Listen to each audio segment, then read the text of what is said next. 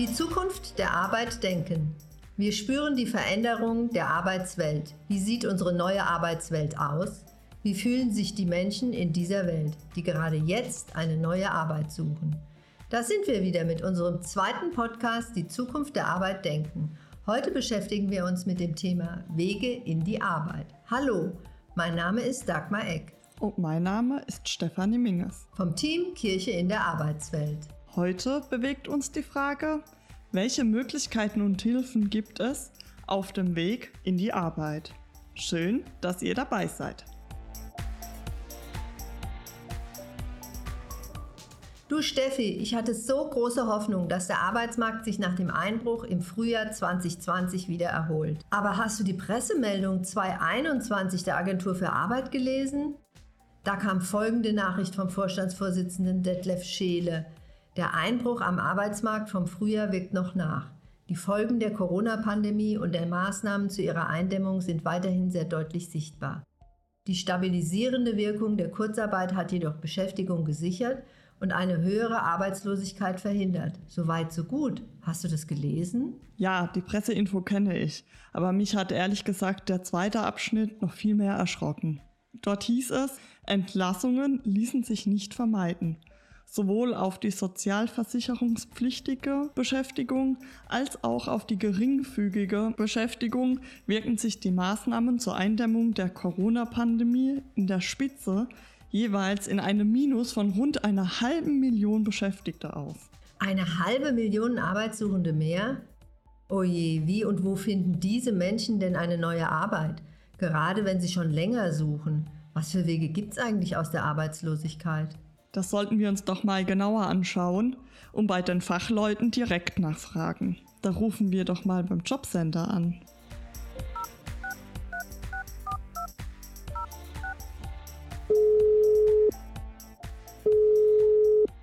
Hallo Frau Fuchs-Herbach, können Sie sich kurz vorstellen? Hallo, mein Name ist Rita Fuchs-Herbach.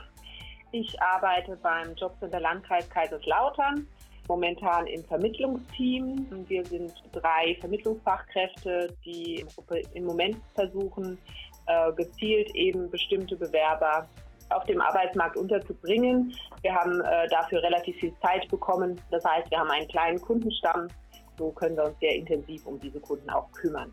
Ich bin seit 2009 als Arbeitsvermittlerin tätig, also auch schon einige Jahre in dem Geschäft drin in unterschiedlichen Positionen, sodass ich äh, sowohl vom Arbeitgeberservice her die Arbeitgeberseite kenne, wie eben auch die andere Seite, bewerberseitig gearbeitet habe schon. Sie haben gerade gesagt, dass Sie vom Jobcenter kommen. Können Sie bitte für unsere Hörer und Hörerinnen die Arbeit des Jobcenters kurz von der der Agentur für Arbeit abgrenzen? Ja, also das ist, ein Punkt, der äh, oft etwas unklar ist. Also das ist gar nicht ungewöhnlich. Also es ist so, bei der Agentur für Arbeit äh, würden sich Menschen melden, die ja eine Arbeit verlieren, demnächst oder die sie jetzt verloren haben. Und aufgrund der Beiträge, die sie in die Arbeitslosengeldversicherung gezahlt haben, würde dann eben ein Arbeitslosengeld der Agentur fließen. Das geht aber alles nur eine gewisse Zeit.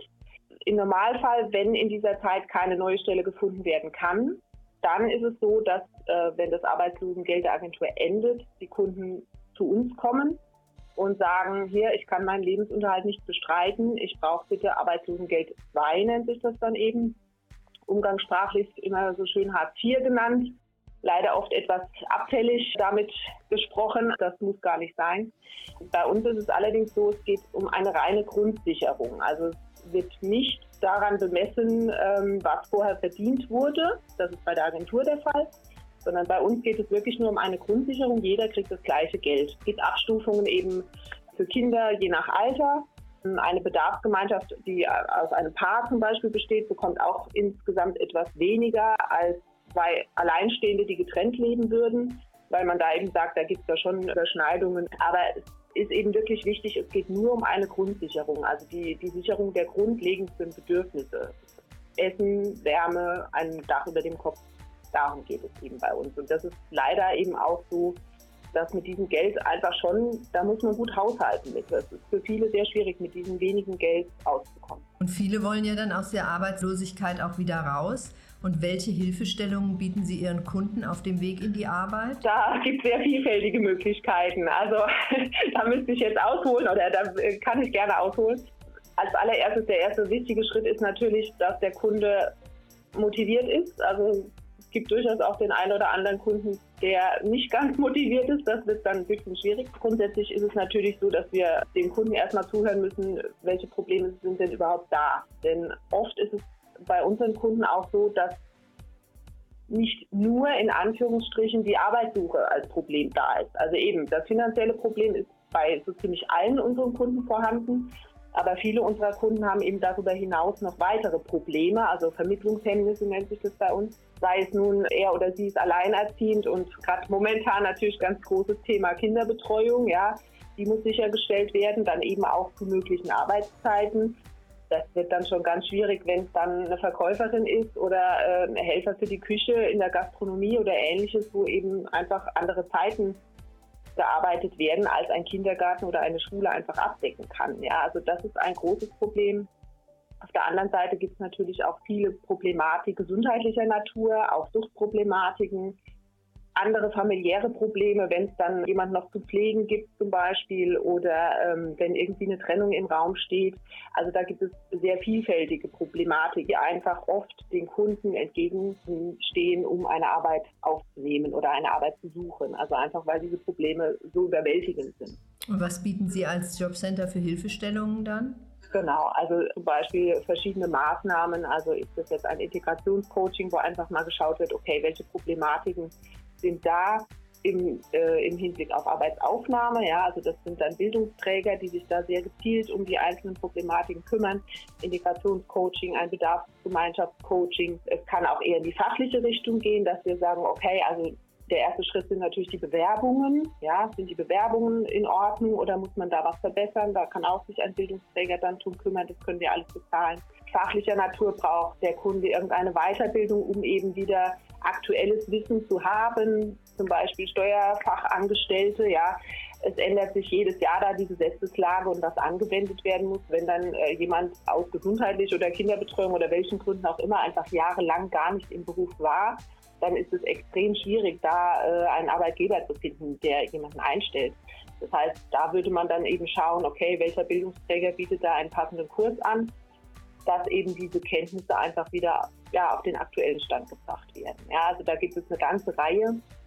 Auch zum Beispiel über das Vermittlungsbudget werden Fahrtkosten für ein Bewerbungsgespräch gezahlt, weil das eben natürlich einfach in der Grundsicherung nicht drin ist. So gerade vorhin mit einem Kunden telefoniert, der muss zum Bewerbungsgespräch nach Neustadt ohne Auto ähm, mit dem Zug, ja, das kostet ja erstmal, ja. Also sowas kann eben auch übernommen werden, ja. Oder wenn es darum geht, dann für eine Arbeitsaufnahme sogar umzuziehen, ja, das gibt es auch dann kann für diesen Umzug Geld bezahlt werden. Ja, also da gibt es ein ganz breites Portfolio, wie da unterstützt werden kann.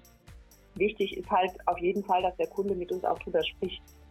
Haben Sie auch Anreize für die Arbeitgeber, Ihre Kunden einzustellen?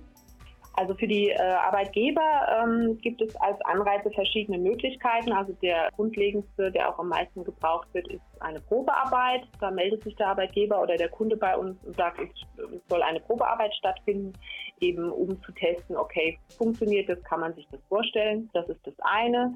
Dann gibt es finanziellen Anreiz, den Eingliederungszuschuss ganz unterschiedliche Ausprägungen. Ich sage jetzt mal ganz salopp von drei Monate 30 Prozent des Gehaltes bis ein Jahr 50 Prozent oder auch teilweise je nach Kunde darüber hinaus. Da ist es wichtig, dass der Arbeitgeber sich bei uns meldet. Es ist immer eine Einzelfallentscheidung, ganz wichtig. Also man muss sich immer Arbeitgeber anschauen, die Stelle anschauen, den Kunden anschauen. Welche Vermittlungshemmnisse sind da? Welche Minderleistungen auf die Stelle? Das sind so unsere Begriffe, äh, mit denen wir da hantieren. Und dann kann da eben bei Einstellung eine äh, geldliche Förderung passieren oder eben über das Teilhabechancengesetz sind eben weit höhere Möglichkeiten der geldlichen Förderung noch möglich. Allerdings geht es da eben wirklich um Langzeitarbeitslose, die mindestens zwei Jahre arbeitslos waren. Ganz wichtig, bevor irgendein Vertrag geschlossen wird, einfach mit uns sprechen und dann kann man schauen, was in dem Einzelfall eben gemacht wird. Haben Sie einen großen Pool an Unternehmen, mit denen Sie immer wieder zusammenarbeiten? Ja, schon. Also es gibt da selten ein Unternehmen, das da nicht interessiert ist. Ja. Es muss aber schon auch so sein, das Unternehmen muss natürlich auch gewillt sein, überhaupt jemanden einzustellen und es muss sich halt auch schon auf einen Bewerber einlassen. Ja, also es ist so, dass natürlich ein neuer Bewerber, die Arbeitgeber haben immer gerne, wie man so schön sagt, die eierlegende Wollmilchsau, die alles kann und alles weiß und mega flexibel zeitlich ist und ähnliches. Und da muss man halt schon sagen, also gerade Langzeitarbeitslose, die haben sich in ihrer Situation ja auch irgendwo gefestigt, sag ich mal. Ja, die Arbeitslosigkeit ist verstetigt. Da ist es gar nicht so einfach, von heute auf morgen dann wieder in Arbeit zu gehen. Da muss sich ein Arbeitgeber schon auch drauf einlassen. Und dafür gibt es aber eben zum Beispiel bei den Langzeitarbeitslosen auch ein Coaching-Angebot, das eben die finanzielle Seite für die Arbeitgeber, sage ich jetzt mal, und das Coaching-Angebot, das ist eben mehr äh, für die tatsächlichen Kunden, die über dieses Projekt in Arbeit gehen, dass da eben einfach auch begleitend während dieser Arbeit einfach geschaut werden kann, okay, welche Problematiken gibt es noch, an denen gearbeitet werden müssen, damit eben auch diese Integration, diese Arbeitsaufnahme nachhaltig passieren kann. Ja, also es war wirklich interessant. Vielen Dank. Gerne, ich danke.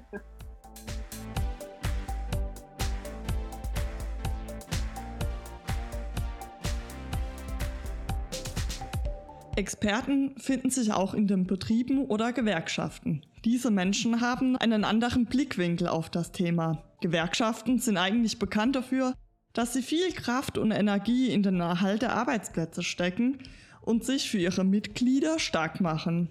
Wir nehmen euch heute mit ins Gewerkschaftshaus nach Ludwigshafen zu Rüdiger Stein von der DGB Vorder- und Südpfalz. Er kann uns bestimmt einen kleinen Einblick in die Gewerkschaftsarbeit in diesem Bereich geben. Hallo Rüdiger, schön, dass du dir Zeit für uns nimmst. Ja, hallo. Kannst du uns und unseren Hörern und Hörerinnen kurz deine Aufgabe beim DGB erläutern und ein paar Worte zu dir sagen? Mein Name ist Rüdiger Stein. Ich äh, bin 46 Jahre alt und bin für die DGB-Region Vorder- und Südpfalz der Regionsgeschäftsführer. Meine Aufgaben sind, die DGB-Region politisch nach außen zu vertreten und unsere Kolleginnen und Kollegen in den Stadt- und Kreisverbänden mit meinem Team hier in Ludwigshafen zu unterstützen bei ihrer Arbeit vor Ort. Super, Dankeschön. Was sagt ihr denn zu dem Thema Erwerbslosigkeit und Wege in die Arbeit? Wir sind natürlich häufig mit dem Thema Erwerbslosigkeit konfrontiert. Wir sind als DGB vertreten auch im den entsprechenden Gremien der Arbeitsagentur bzw. der Jobcenter und bekommen da natürlich hautnah mit, welche Probleme es gibt. Aber auch wenn wir Kolleginnen und Kollegen in der Rechtsberatung haben, dann haben wir das nochmal ganz nahe und beschäftigen uns natürlich mit dem Thema intensiv. Ich erinnere mich noch an unser letztes Telefonat. Da hast du mir von einer Erwerbsloseninitiative erzählt. Möchtest du unseren Hörern und Hörerinnen vielleicht auch erzählen, was es damit auf sich hat? Der DGB hat in seinen Regionen auch für Kolleginnen und Kollegen, die erwerbslos sind oder Menschen, die sich in Erwerbslosigkeit befinden, ähm, organisiert er Treffen, um sich gemeinsam auszutauschen, aber halt um auch gemeinsam zu beraten, was man tun kann oder wie man den Kolleginnen und Kollegen helfen kann. Und was nochmal ein ganz wichtiger Punkt ist, auch die, die Kolleginnen und Kollegen, die betroffen sind, auch in die Gespräche in die Politik einfach reinfinden, um da auch mal Rückmeldungen zu geben, wie zum Beispiel Gesetze äh, Vorhaben bzw. Gesetze, die schon gelten, entsprechend was das auch für die einzelnen Personen bedeuten kann. Ja, das ist ja auch ein äh, wichtiger Beitrag. Inwieweit arbeitet ihr denn dabei auch mit dem Jobcenter zusammen? Wir sind äh, Mitglied im Beirat des Jobcenters. Das ist ein Gremium, in dem ein Austausch stattfindet zwischen den sogenannten SozialpartnerInnen der in den Kommunen und der Jobcenterführung. Und äh, es geht darin so ein bisschen natürlich darum, erstmal zu erläutern, wie der Jobcenter arbeitet, sich auszutauschen, aber auch ein Gremium, um zum Beispiel Beschwerden einzubringen, wenn Kolleginnen und Kollegen aus unserer Sicht nicht korrekt im Jobcenter auch behandelt worden sind. Ich weiß auch, dass ihr viel mit Studenten und Studentinnen zusammenarbeitet. Inwieweit könnt ihr die denn auch auf dem Weg in das Arbeitsleben begleiten und ihnen Hilfe anbieten? Wir haben in Landau zum Beispiel eine DGB-Hochschulgruppe ähm, an der Uni. Da ist es so, dass wir die Kolleginnen und Kollegen, also auch die Studierenden unterstützen in der Beratung. Das heißt also, sie können zu uns kommen, wenn sie Fragen haben zum Thema Arbeitsschutz, aber auch zum Thema Arbeit und äh, zum Beispiel Versicherungen, die äh, für Sie wichtig sind, zum Beispiel, oder auch Anträge, die ausgefüllt äh, werden müssen, aber halt auch das Thema Arbeitsrecht äh, spielt eine große Rolle. Und da beraten wir sie. Wichtig ist natürlich noch, dass wir und dass die Kolleginnen und Kollegen dort auch vor Ort auch nochmal aufmerksam machen auf Dinge, die für Studierende schwierig sind, wenn sie zum Beispiel jobben müssen neben dem Studium. Ja, vielen Dank. Hast du vielleicht auch einen Tipp für unsere Hörer und Hörerinnen, die arbeitssuchend sind? Ja, es ist so, ähm, wir merken das ja, die Arbeitsagentur versucht natürlich ihr Möglichstes, um Menschen zu beraten und zu vermitteln. Das ist für die Kolleginnen und Kollegen dort im Moment auch nicht einfach, weil es oft jetzt auch nicht in Präsenz geschieht, sondern mehr am Telefon oder auch über solche Videocalls, wenn das möglich ist. Aber da ist klar zu sagen, die Menschen, die sich da umschauen, sollten natürlich gucken, gerade wenn sie sehr stark unter Druck sind, dass sie alle über alle ihre Möglichkeiten und Rechte aufgeklärt werden. Und äh, das geht natürlich am besten, wenn man Mitglied einer Gewerkschaft wird und dann sich dort bei der Gewerkschaft auch entsprechend informieren kann über seine Rechte und Möglichkeiten, die bestehen, gerade im Bereich Weiterbildung zum Beispiel oder auch gerade im Bereich der Arbeitsvermittlung. Rüdiger, ich würde sagen, das war ein schöner Einblick in die Gewerkschaftsarbeit. Ich danke dir für deine Zeit. Ja, vielen Dank, dass ihr auf uns zugekommen seid. Und äh, wie schon gesagt, das ist eine Selbstverständlichkeit, dass man sich die Zeit nimmt, um in den Austausch zu gehen und diese Informationen auch entsprechend weitergeben zu können. Der erste Gang für Arbeitssuchende ist der Gang zur Agentur für Arbeit. Hier muss man sich drei Monate vor der Arbeitslosigkeit arbeitssuchend melden, um seine zukünftigen Ansprüche anzumelden. Aber es stehen noch weitere Wege offen, eine Arbeit zu finden. Private Jobvermittler, Headhunter, Internetplattformen oder Zeitungsannoncen sind denkbar. In Kaiserslautern gibt es sogar Ehrenamtliche, die den Menschen mit Rat und Tat zur Seite stehen, die Arbeitsmarktmentoren. Auch dort fragen wir mal nach,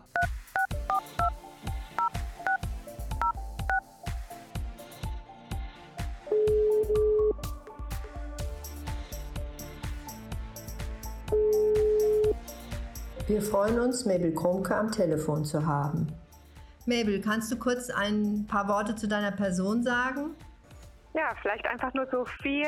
Ich bin wohnhaft in Kaiserslautern. Ich arbeite seit vielen Jahren im Personalbereich und bin auch schon seit gefühlt vielen Jahren bei den ehrenamtlichen Arbeitsmarktmentoren aktiv. Ich denke mal, 15 Jahre sind es wahrscheinlich inzwischen schon. Ganz schön lange Zeit. Wie kamst du denn dazu, überhaupt zu den Arbeitsmarktmentoren zu gehen? Ich habe einen Artikel gesehen im Wochenblatt. Äh, es war, glaube ich, nur eine kleine Notiz, dass es die ehrenamtlichen Arbeitsmarktmentoren gibt. Und der Kontakt war die Freiwilligenagentur die Lydia Müller. Und äh, dann bin ich da hingegangen, habe mir ein bisschen erzählen lassen und die hat natürlich mächtig Werbung gemacht für das Projekt. Und dann äh, dachte ich mir so, ich war aber auch selber arbeitslos in dem Moment, so gesehen fand ich es besonders spannend. Und dann dachte ich mir so, ah ja, das ist doch was, ähm, wo ich einfach mein privates und berufliches Interesse zusammenbringen kann und mich engagieren kann. Was kann denn ein Arbeitssuchender bei dir oder bei euch als Arbeitsmarktmentoren erwarten und was kann er denn nicht erwarten? Kannst du da ein paar Sätze zu sagen? Ich fange mal an, was kann man nicht erwarten? Man kann nicht erwarten, dass einem der Berater von den Arbeitsmarktmentoren eins zu eins aus einem Pool von Stellen eine passende Stelle anbietet. So funktioniert das Ganze nicht und so ist es auch nicht gedacht. Wir verstehen uns als einer der Akteure auf dem Arbeitsmarkt, als Ergänzung zu dem, was die Agentur für Arbeit macht und auch was die anderen ähm, Bildungsträger, die im Bereich Arbeit suchen, äh, beraten, machen. Was man erwarten kann, ist einen Gesprächspartner zu finden, der sich Zeit nimmt für alle Anliegen, die in Zusammenhang mit der Arbeitssuche stehen. Das geht äh, von Blick auf die Unterlagen, mit denen man sich bewerben möchte, bis zur Vorbereitung auf ein Vorstellungsgespräch, wenn das gewünscht ist. Also wirklich alles, was in dem Zusammenhang an Fragen auftaucht. Und wenn man dann so ein bisschen im Gespräch ist, stellt man ja oft fest, dass die Anliegen sehr viel weiter gehen, als nur einfach eine neue Arbeit zu finden. Das ist ja so ein umfassender Prozess, dass eine Menge begleitende Fragen auch auftauchen. Ganz grundsätzlich, was interessiert mich? Wo möchte ich mich in meinem Job engagieren? Was passt zu mir? Was passt nicht zu mir? Und bei diesen ganzen Fragen können die Arbeitsmarktmentoren unterstützend zur Seite stehen. Grenzt euch das auch von der Agentur für Arbeit oder von anderen privaten Anbietern ab? Also wir stellen fest, dass die Agentur für Arbeit, mit der wir immer gerne und eng zusammenarbeiten, äh, ganz klaren Auftrag hat, den sie für ihre Klienten auch sehr gut erfüllt. Die Arbeitsmarktmentoren ähm, haben erstmal einen ganz anderen Ansatz, weil sie haben ja auch einen ganz anderen Auftrag, keinen beruflichen Auftrag, kein professionelles Interesse, äh, jemanden, der eine Arbeit sucht, in die eine oder andere Richtung in Aktivität zu versetzen. Und äh, insbesondere der Faktor Zeit, denke ich, ist was, was uns von den Beratern der Agentur für Arbeit abhebt, weil die logischerweise eine ganze Menge Klienten auf einmal betreuen und die Arbeitsmarktmentoren, die ja im Großen und Ganzen ehrenamtlich arbeiten, ähm, die haben auf jeden Fall äh, ja nicht so eine große äh, Zahl von Klienten, die sie gleichzeitig betreuen und das Ganze ist persönlicher. Man kann auf jeden Fall viel persönlichere Ansprache erwarten und einfach äh, viel mehr Zeit zum Sprechen. Fällt dir ein Beispiel ein von einer Beratung, die du selber mal gemacht hast und die dir vielleicht am Herzen liegt? Ich möchte eigentlich im Grunde ungern über eine konkrete Beratung sprechen, einfach auch natürlich ähm, um vielleicht in dem Zusammenhang auch darauf hinzuweisen, dass die Inhalte der Beratung natürlich eben auch super vertraulich sind und ich würde vielleicht lieber gerne so ein bisschen abstrakt, aber losgelöst von einzelnen Fällen antworten. Ich denke, dass immer wieder faszinierend ist, über wie viel Ressourcen und Erfahrungen die Klienten verfügen. Und wenn man dann so ein bisschen durchgeht und bespricht, was haben sie denn in dem Job schon gemacht und was haben sie in dem Job schon gemacht. Man fasziniert, wenn man dann anfängt zu unterstützen und zu sagen, ja, okay, inwieweit kann man das übersetzen in Fähigkeiten, die am Arbeitsmarkt gebraucht werden, stellt man immer fest, dass die Menschen ungeheuer kompetent sind und einfach nur oft darum geht, das, was vorhanden ist, in die richtige Sprache zu übersetzen, sodass derjenige, der auf der anderen Seite des Tisches sitzt und Mitarbeiter sucht, erkennt, dass derjenige, der an ihn schreibt oder vor ihm sitzt, genau diese Fähigkeiten hat, die gefragt sind. Also ich würde es mehr als eine Übersetzung interpretieren zwischen der Sprache, die die einen sprechen und der Sprache, die die anderen sprechen.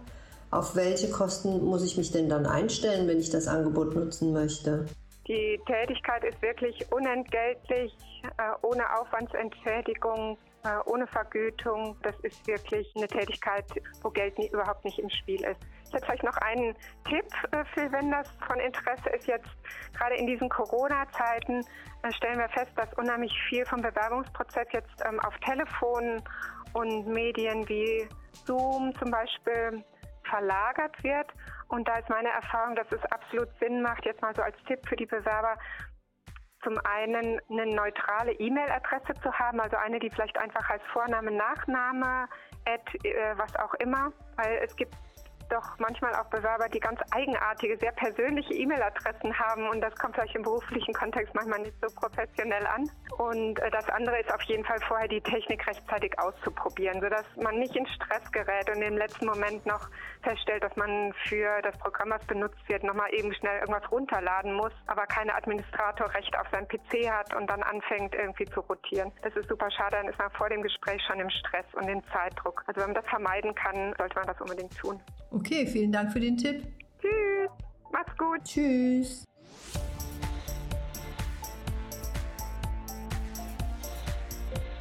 Die Grundsicherung für Arbeitssuchende soll Menschen, die erwerbsfähig und leistungsberechtigt sind, den Lebensunterhalt sichern und in Beschäftigung bringen. So steht es auf der Internetseite des Ministeriums für Arbeit und Soziales. Wir fanden in unseren Gesprächen heraus, dass gerade lange Arbeitslosigkeit nicht nur das Fehlen einer Beschäftigung und damit finanzielle Not bedeutet, sondern dass hier oft mehrere Problemlagen wie die Betreuung der Kinder bei Alleinerziehenden oder andere Care-Aufgaben, die eigene Gesundheit, die Trennung von Partner oder der Partnerin und vieles mehr weitere Hindernisse beim Weg zurück in die Arbeit darstellen.